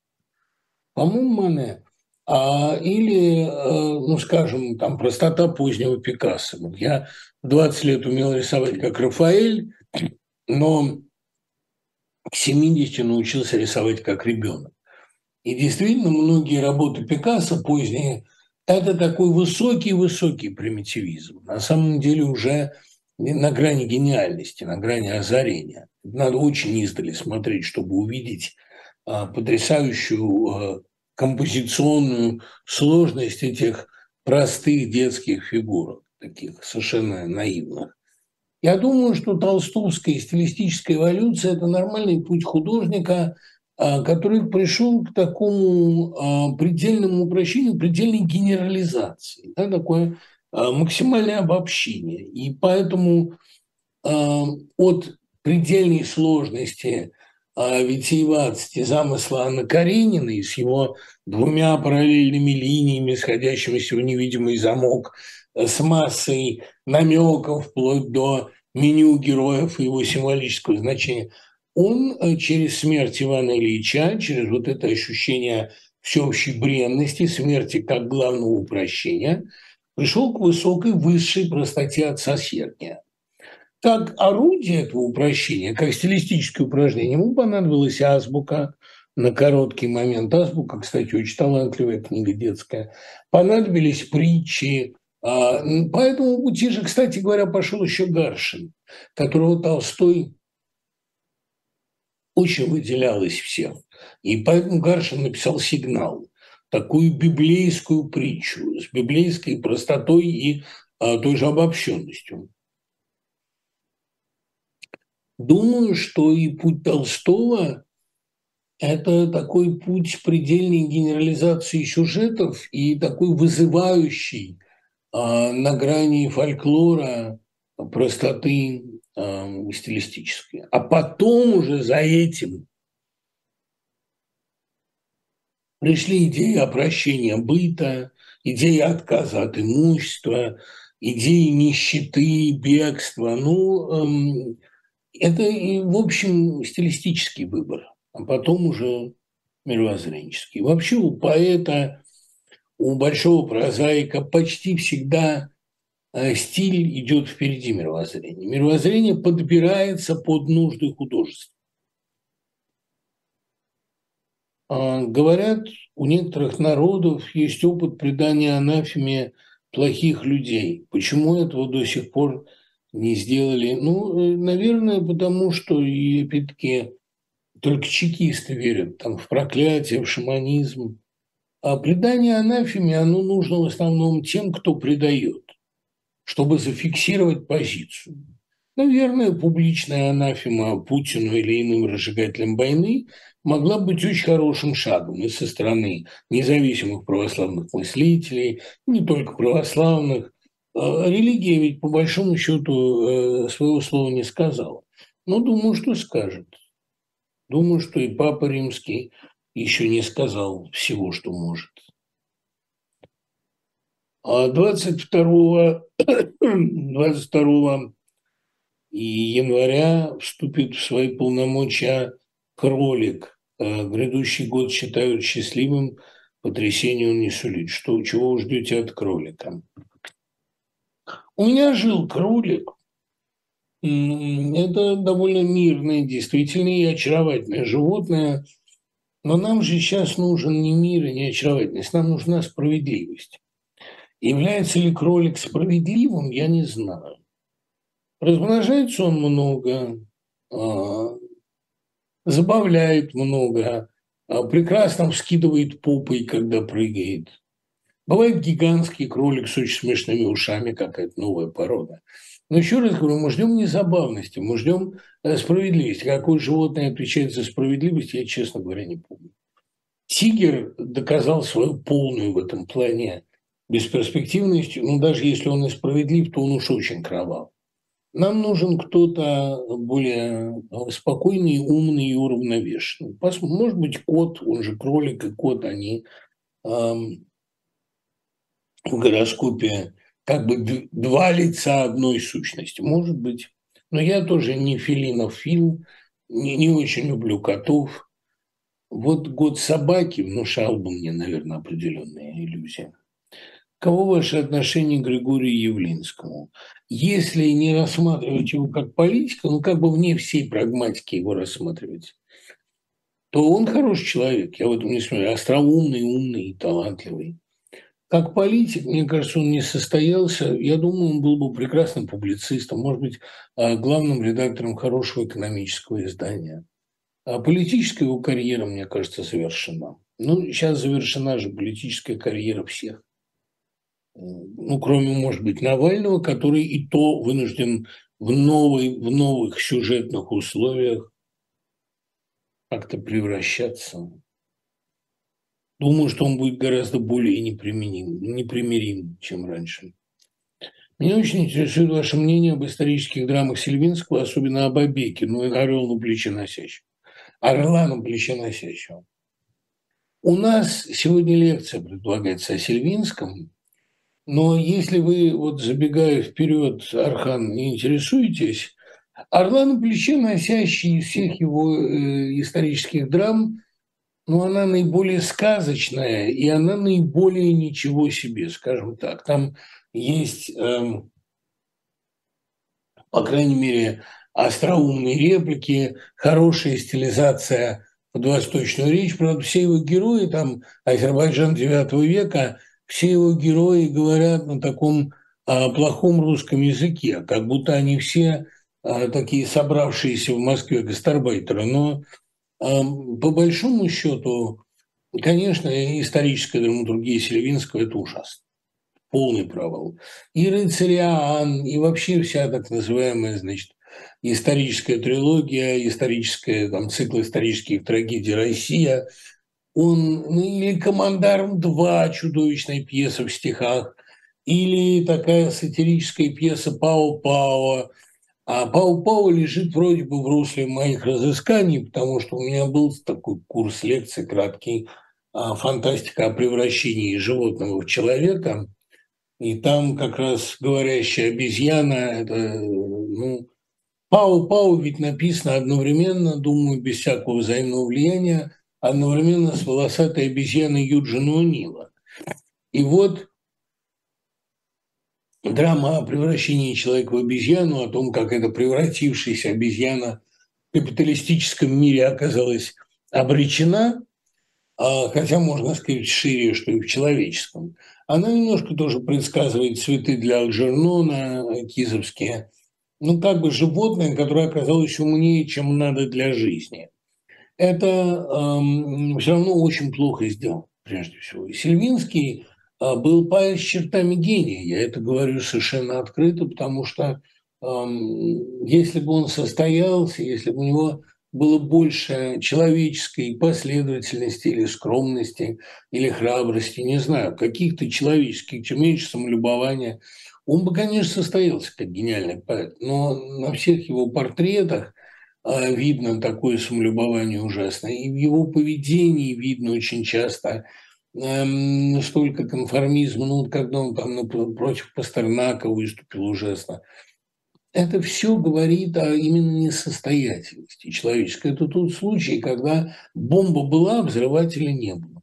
Но мы будем о Сильвинском говорить позднее. Именно сейчас это, мне кажется, важно, Потому что сейчас тоже очень много талантливых людей, у которых нет человеческой составляющей.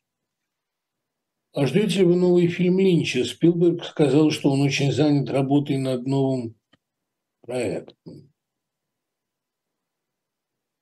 О...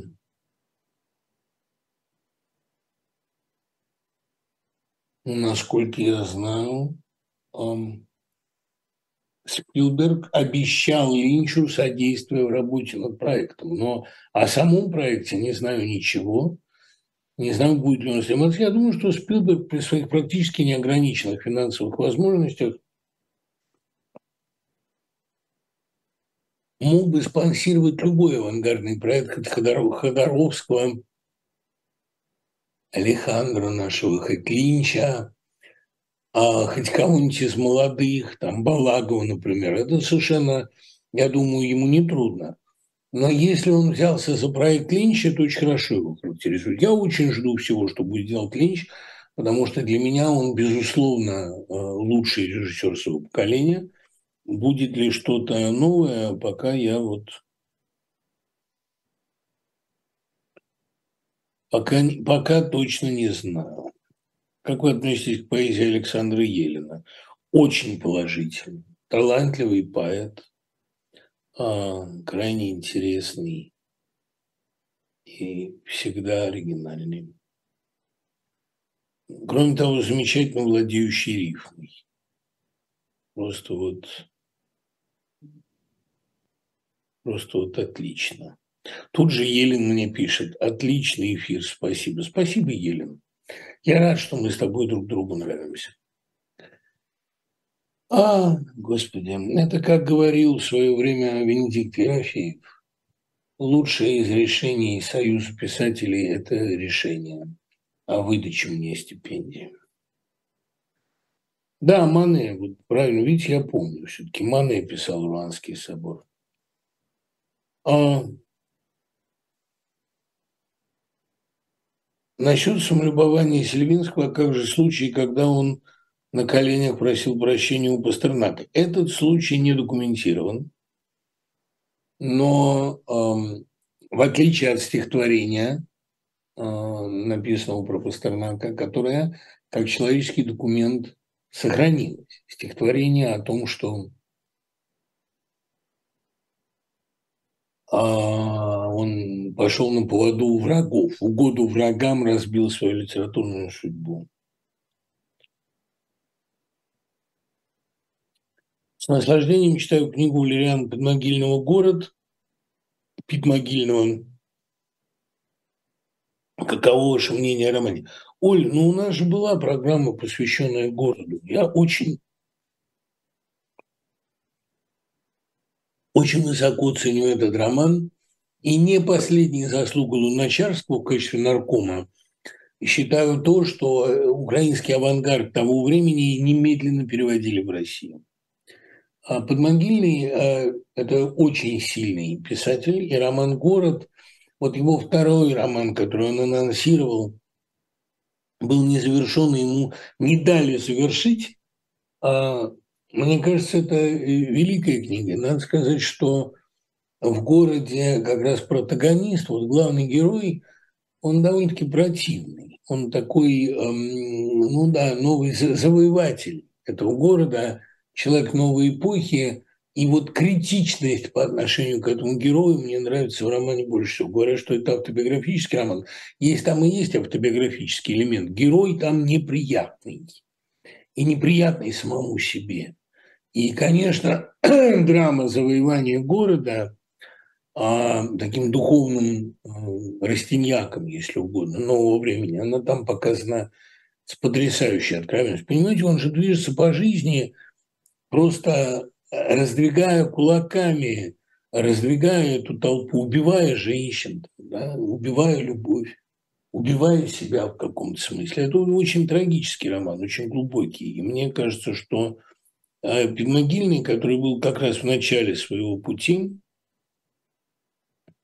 он мог бы удивительные вещи э, написать, сказать. Ну, как и вещь «Украинский авангард», его путь оказался, так сказать, оборван на полусловие, там, на взлете. А хвылевой, хвылевый, есть вариант произношения. Разве он э, не на полусловие, не на взлете оказался? Что касается, понимаете, возвращаясь, об этом много сейчас вопросов, а, в том числе в письмах, а, возвращаясь к теме самолюбования Сильвинского. Ему с самого начала было присуще катастрофическое самомнение. И суть по дневникам, и по письмам, и по воспоминаниям по роману «Юность моя». Он относился к себе очень серьезно. Не без оснований, наверное. Потому что а, человек, который 24 года написал Илья Лавичину, я же говорю, это человек с чертами гения. Но чего-то очень серьезного там не доставало. То ли умение видеть себя со стороны, то ли какой-то пастернаковской внутренней трагедии. Сильвинский всегда же комплексовал перед Пастернаком. Ему было обидно, что он не Пастернак. И перед Маяковским он комплексовал.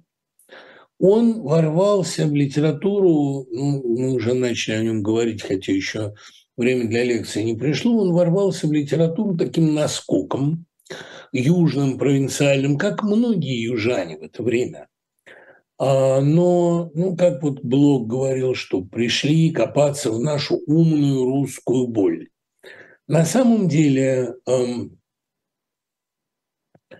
когда одесситы приехали, они внесли в русскую литературу прежде всего ноту ядовитой скептической иронии. И благодаря этому смогли написать единственный эпос 20-30-х годов – это э, диалогию Ильфа и Петрова. Ни у кого серьезной миной эпос не получился. А э, у Сильвинского, видимо, помимо вот этого кокетства и безумного самомнения, иронии не доставало. А я принимаю твое наследство, как принял Германию франкский король. Ну, вот это, мне кажется, какой-то...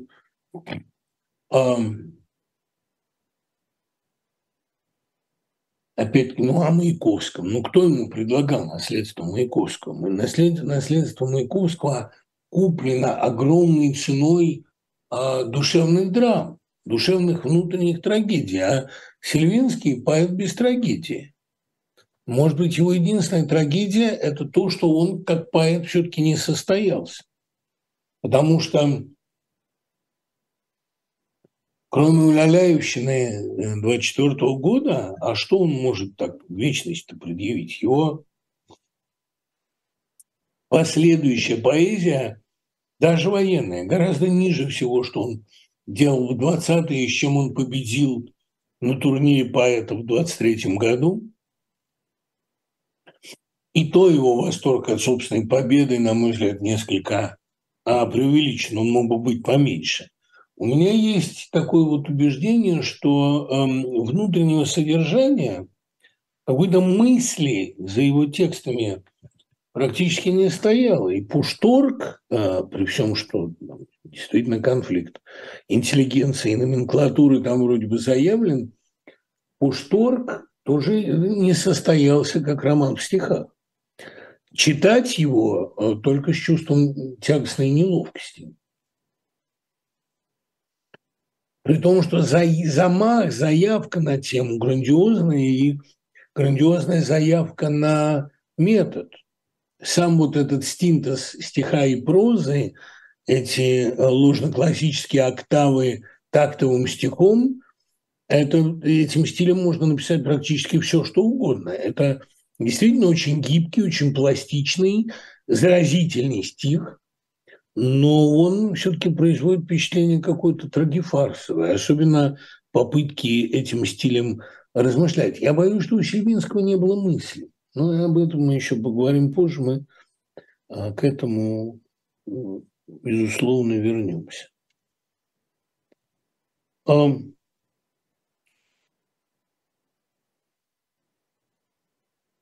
Как по-вашему, есть ли в российской истории божественное вмешательство, примеры божественного вмешательства? Знаете, вопрос, на который крайне трудно ответить именно потому, что мне вся история представляется, в общем, божественным делом, делом божественного вмешательства. Жду ли я от истории какого-то чуда, другое дело. Мне кажется, наоборот, отсутствие чудес, четкая логика, четкое подтверждение всех заранее объявленных закономерностей, ну, наглядность совпадений, наглядность циклических повторений, о которых у нас будет э, в ближайшее время большая лекция и даже целый лекционный курс в свободном университете, это, наверное, э, не просто так. Это работа механизма, запущенного Господом, который мы и наблюдаем. Но я со своей стороны боже, примеров божественного вмешательства в российской истории вижу очень мало. Очень много прямых, э, так сказать, несколько механистических следствий, очень много наказаний за преступления, очень много логики, очевидной. Ну, действительно, русская история такое ощущение, что она пишется для дураков, чтобы уже и дураки поняли. Но чего я практически не вижу, так это моментов каких-то иррациональных вмешательств. Я в мировой истории вижу только одно иррациональное совсем такое вмешательство, такое чудо – не иначе какой-то десант инопланетян. То, что Гитлер не получил атомную бомбу. А, это сделало победу над ним не такой кровавой. Но, с другой стороны, я э, вот сейчас вижу, например, случаи, когда режим сходного типа атомную бомбу имеет, и как-то Господь не торопится вмешаться. А может быть, ему самому интересно посмотреть, способно ли человечество объединиться и положить конец экспансии безумца или не способно. В любом случае, мне кажется, что здесь нам придется как-то самим. Хотя в божественное вмешательство я продолжаю верить, продолжаю надеяться каким-то образом на него. Тут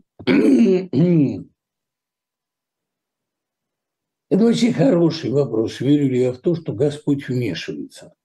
Господь подсказывает. Это очень часто видно. Он э, на каждом шагу раскидывает подсказки, намеки, умение прислушиваться к Господнему намеку человека. Это я вижу, это очень наглядно. Но вот э, умеет ли, имеет ли, так сказать, человечество какой-то шанс непосредственную Божью помощь, ну, наверное, то, что оно все еще существует, это э, Господь помогает.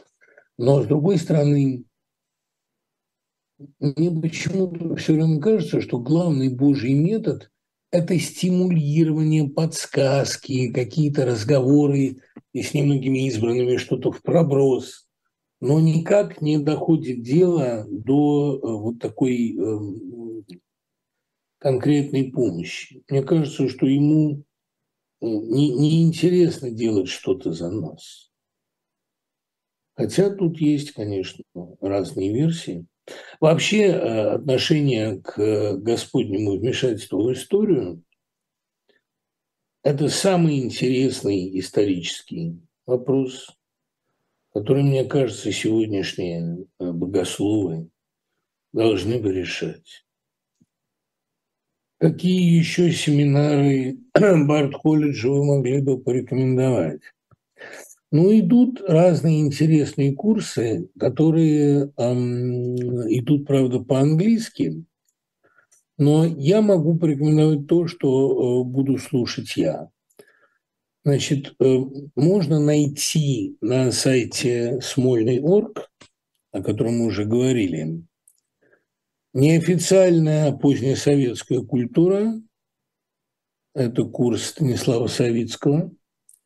Я это буду слушать обязательно, потому что это моя тема. И я зацепил финал этой культуры. И неофициальная позднесоветская культура, ну, у меня к ней разные отношения, очень много там было а, подпольных комплексов, но и было очень много замечательных озарений. Да?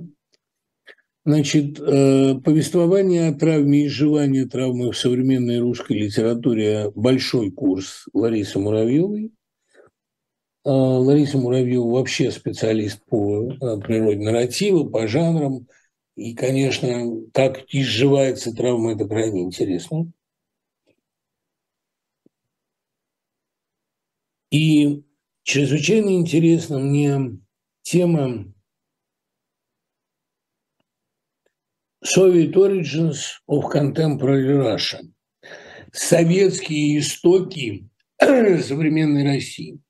Что в позднесоветской культуре, социологии, устройстве общества, что в позднем Советском Союзе указывало вот на такую эволюцию, что ну, каковы были подходы вот к этому. Это курс Алексея Гилева,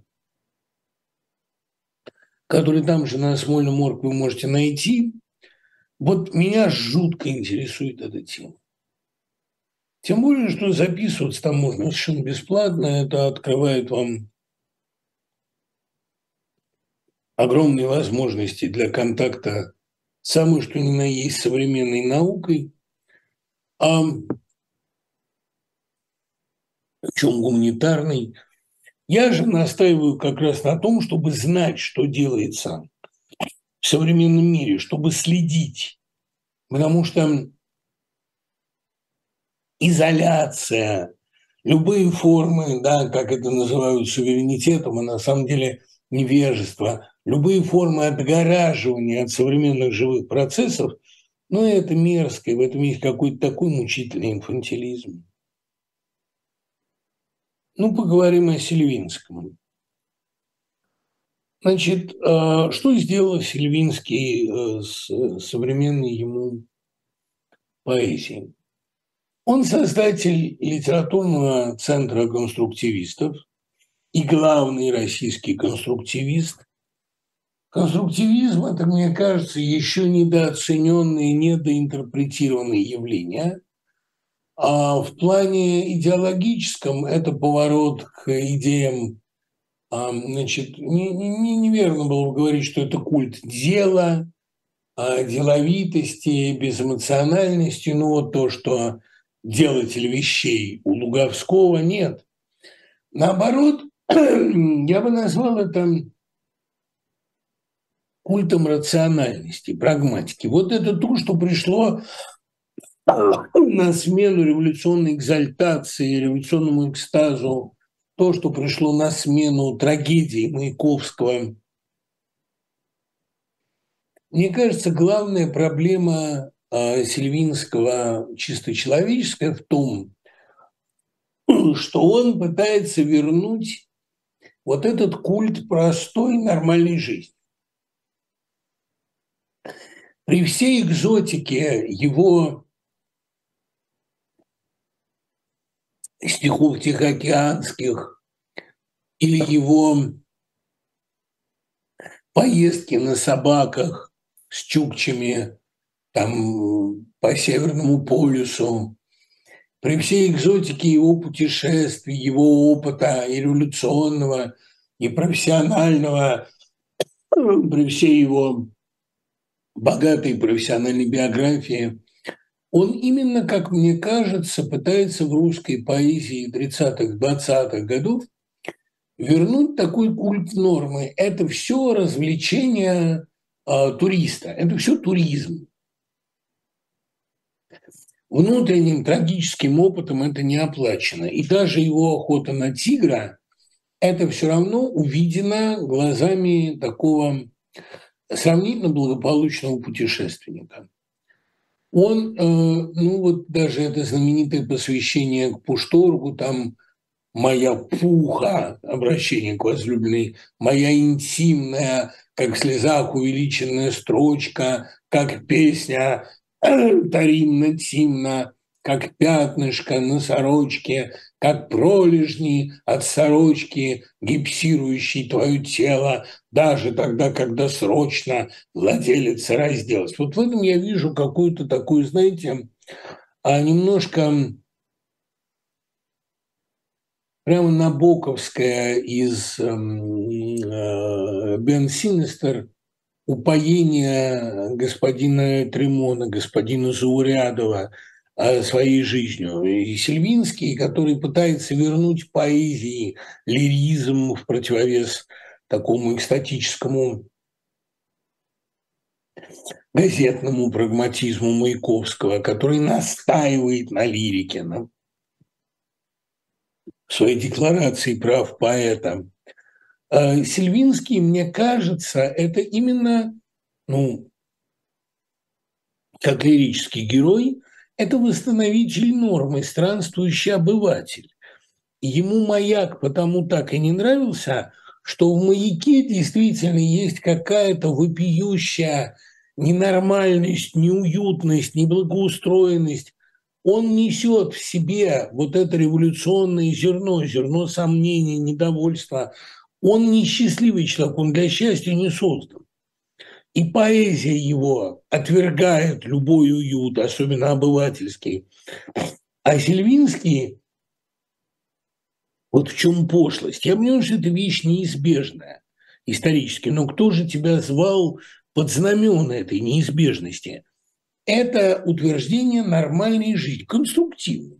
Это не конструктивно, как сейчас говорят, а конструктивизм – это конструктивные предложения, рациональность, прагматика, ну, немножко лирики, почему бы не подпустить. Это именно манифестация очень нормального человека, очень здорового, атлета такого. И его поэтический стиль, это ну, с его нарочитой прозаизацией, э, с огромным количеством прозаических деталей, это именно поэзия нормального человека, такого вот летописца эпохи, и в Уляляющине это тоже очень есть. Четкий баланс между сюжетом и лирическими отступлениями. И все это время а такое поигрывание мускулами, в том числе поэтическими, прекрасное знание своих поэтических возможностей, как-то даже на фотографиях позирует все время. Понимаете, я вот поражаюсь тому, насколько глубоко трагическим, дискомфортным поэтом был другой, например, конструктивист Луговской, регулярно подвергавшийся партийным разносам, то за анархизм, то за сентиментальность, то за идеализм, да за что только нет.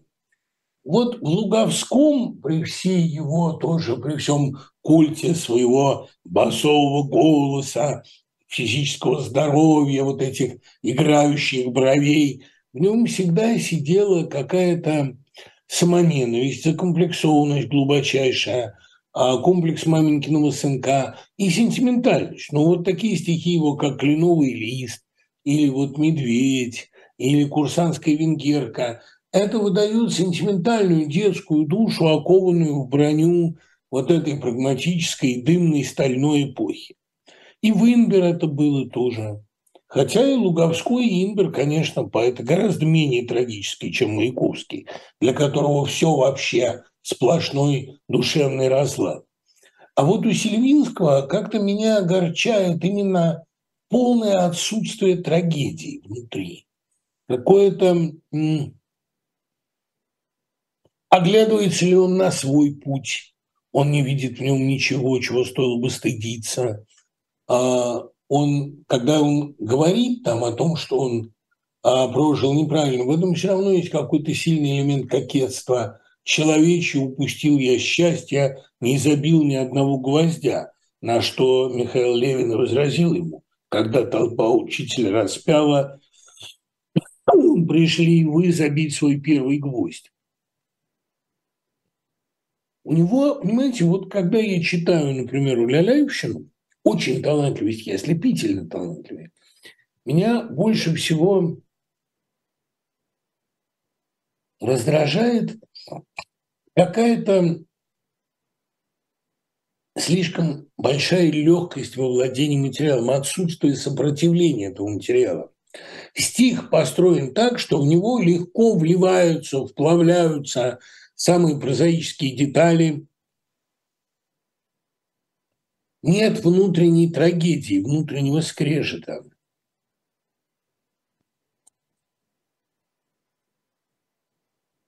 Но съезды и комиссии надежду питали, докторес доктрина с шишками ученостей, нахмурив морщины, утверждали питание, способ лечения, самый бонус эст. Итак, питание.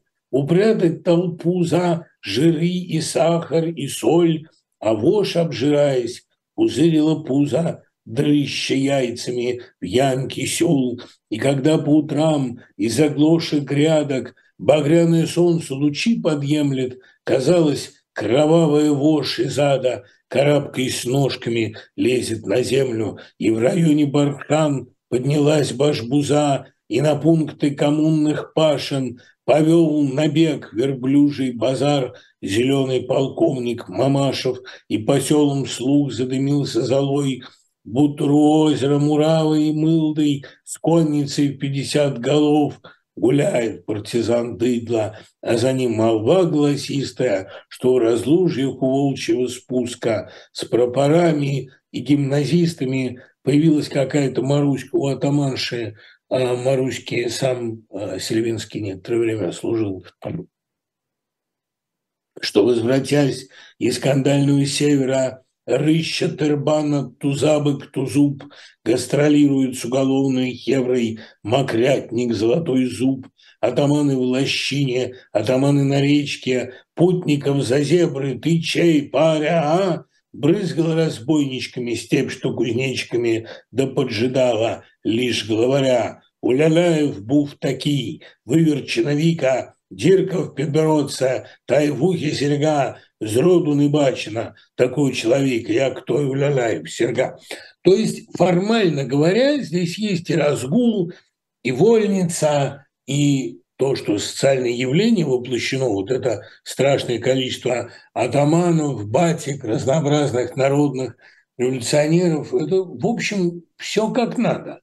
Но есть во всем этом ну, какая-то олеография, какая-то, ну, трудно это объяснить, но какая-то абсолютная картонажность. А вот когда, например, Маяковский пишет свой революционный эпос, насилие над собой прежде всего орет у него в каждой строке. Когда Пастернак пишет своего лейтенанта Шмидта, неуместность, обреченность и Шмидта, и автора – тоже из каждой строки кричит. Ведь понимаете, какая вещь? Поэтический эпос – это палка о двух концах. С одной стороны, как всякий проза-поэтический синтез, это очень убедительно, интересно, высекается искра. С другой, а, это все-таки холостой ход. Я вот думаю, чем должен быть эпос? Как написать эпос поэтический так, чтобы это не было строкогонством. Ну вот, скажем, там у Антокольского у него гениально получались поэтические драмы, чего совершенно не умел Сильвинский. У него на сцене живой разноразмерный афористичный стих, живой диалог. Ну, он человек театральный, у него получается. А эпос у него не получалось совершенно. В переулке за Арбатом это какое-то, ну, ну, полнейшая профанация. Это не поэзия. Вообще прозой, стихами это очень трудно. Рассказ в стихах, мне кажется, удавался только Вадиму Антонову. А и то э, малоизвестный, малопризнанный поэт, а мало проживший. У Павла Васильева это есть. У Леонида Мартынова это есть, потому что за этим стоит действительно настоящая трагедия, обреченность, ну там в христолюбовских ситцах или в особенности в соляном бунте – я думаю, что для поэтического эпоса нужно трагическое чувство эпического. Почему Илиада – образец поэтического эпоса? Потому что в этом эпосе, во-первых, участвуют боги, должно быть ощущение крушения мира, ощущение вторжения мистерии в историю. Наверное, если бы у Сильвинского, у Ляляевича не участвовали боги, это как-то несколько оживил бы текст. Но главное, здесь нужно эпическое мировоззрение. Понимаете, нужно ощущение крушения мира, потому что эпос всегда пишется о крушении мира. Вот это я сейчас, наконец, могу сформулировать.